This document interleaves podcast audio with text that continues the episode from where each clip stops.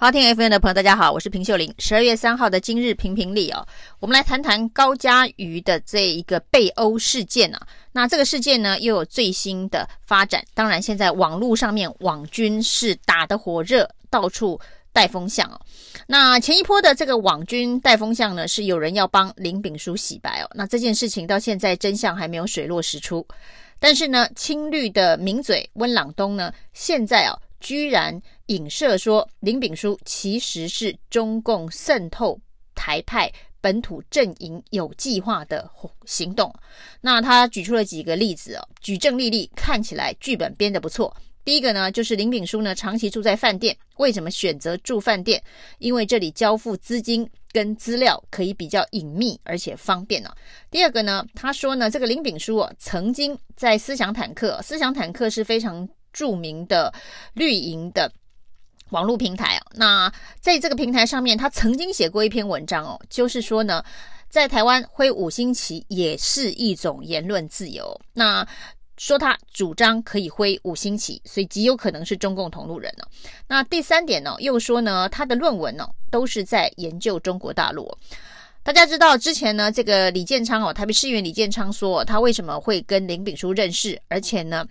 交流算是蛮密切的，就是跟他请教一些有关于中国的地方政治派系的相关的议题啊，因为他就是研究中国的。没想到呢，论文写中国相关的议题，居然也是成为中共同路人的证据哦。那常常向他请教的李建昌哦，是不是也脱不了嫌疑啊？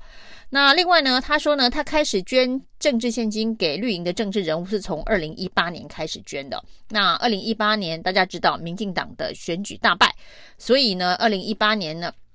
中共开始有计划的渗透本土台派阵营哦，这是当时二零一八大败很多人的检讨。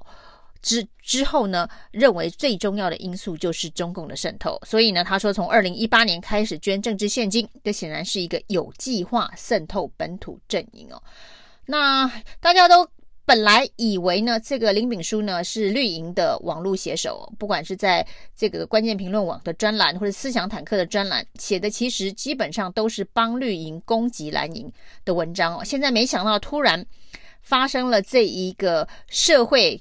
暴力事件之后呢，他突然被贴上了中共同路人的标签哦。本来是塔绿班的一四五零哦，现在呢，温朗东说他其实是塔红班的一四五零，这是一个国安议题，要好好的来了解到底他的金流是怎么来。其实大家也很好奇啊，就是林炳书的金流是怎么来的？他无业博士生，那居然可以每个月花五万块住饭店等等啊。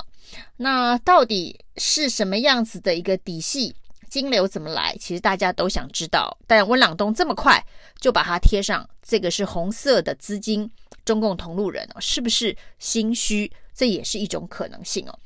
那之前呢，帮这个林炳书洗白的台独机关枪李伯章呢，也跳出来八点声明哦。李伯章当然被起底哦，之前在陈廷妃妹妹这个陈怡贞，台南市议员。的办公室当助理，那这个这一次呢，这个李伯章会 Po 文帮林炳书洗白，也是因为台南有一个重量级的女性的人物，请李伯章帮忙的。那李伯章呢，在经过了一整天的这个沉默之后，发出了八点声明哦。在声明当中特别提到，就是说这个所谓的疯狂维尼不是他本人。但是呢，是他委托朋友去 PO 的文哦，所以他知道疯狂维尼是谁哦，所以这是也是不能完全切割清楚的。那他说呢，他没有在这个绿营的政治人物那里谋职啊，但是呢，陈怡贞却跳出来说，这个李伯章的确在他那里当过助理，后来呢是绩效不彰，所以才请他离开。那李伯章呢还说呢，在民进党的这个绿营的政治人物，不管是市政府、市党部等等这些蓝绿政治人物，很多人都找他帮忙啊。那找他帮忙，应该是做一些网络上面的操作。可是他说呢，现在这个放话实在是太多不实的爆料内容，他还那个呛声说呢，要适可而止哦，不不然呢，他就要玉石俱焚了。其实就像刚刚说的，这个林炳书的底细、林炳书的金流，大家都很想知道。那到底是谁给他钱？谁让他可以这个周旋在绿营的政治人物之间，而可以这个？骗吃骗喝这么多年哦。那李伯章也是一样哦，他说呢，他会玉石俱焚哦，把大家找他帮忙操作网络，要如何攻击政敌的内容，通通抖出来哦。那其实如果他愿意玉石俱焚，把这些见不得人的网军暗黑操作，通通公诸于世哦，那也是不错。那不过李伯章说，他只是一个正在找工作的大学毕业生哦，不要赋予他太多的这一个政治的联想。但是呢，的确，他又讲到很多的这个政治人物纷纷找他合作，希望能够在网络上面进行操作。到底哪一个部分是真的？那绿营的网军大战，除了李伯章之外，我可以看到呢，纷纷呃，在这个林炳书的母亲告别式出席的立委就有十几位哦。那甚至呢，包括了这个谢欣妮啊、李建昌。这个吴峥啊，还有中部地区的很多的立委，最重要的是新潮流的大佬段宜康，这个从来不跑红白帖的段宜康也出现在这个告别式的现场。那一些绿营的网红，不管是吕杰、吕秋远还是馆长，也通通都出席了这一场告别式。那据说呢，是因为这个林炳书宣称哦，这个总统、副总统都要出席哦，所以呢，绿营的政治人物才出席得如此踊跃。为此呢。总统府今天还特别开了记者会哦，发言人张敦涵说，这个总统的行程当中哦，从来没有考虑过要去林炳书母亲的告别式哦。那相关的说法应该是林炳书弄虚作假。那弄虚作假的，其实哦，还有一个人哦，除了林炳书之外哦，今天周玉蔻呢在脸书上面大爆料，那爆料说呢，其实是蔡英文总统劝高嘉瑜出来报案，劝。高嘉瑜这个揭露林炳书的恶行哦，因为他说呢，高嘉瑜在十一月十一号被打，十一月十四号验伤之后呢，国安高层就已经知道这件事情了。那透过管道了解高嘉瑜被这个暴力的事件，那劝高嘉瑜出来报案，把相关的事情揭露出来。所以呢，高嘉瑜在之后十一月三十号在媒体爆料之前呢。才会，呃，有这个要提告爆料的报案的相关的打算哦，感觉好像是蔡英文总统鼓励高嘉瑜勇敢站出来。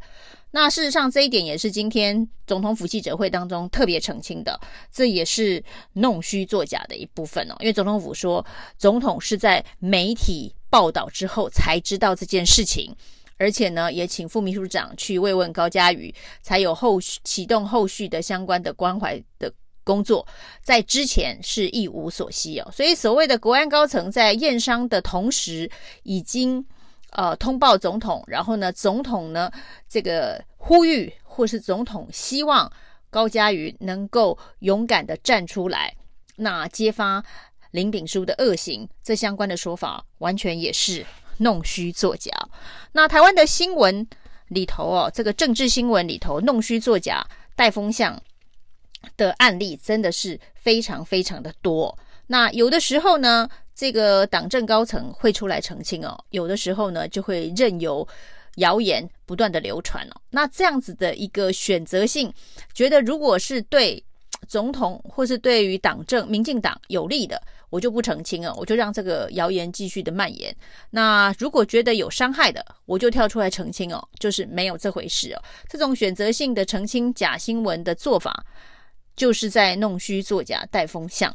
那这样子的一个事情，可能也就是造就像林炳书这样子的呃政治骗子，他觉得有上下其手的游走空间呢、啊。因为呢，他谎称是国安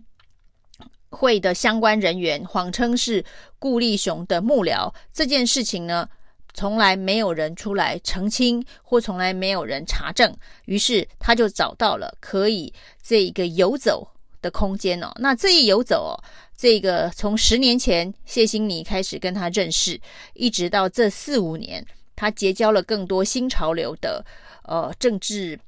圈里头的朋友，让他这一个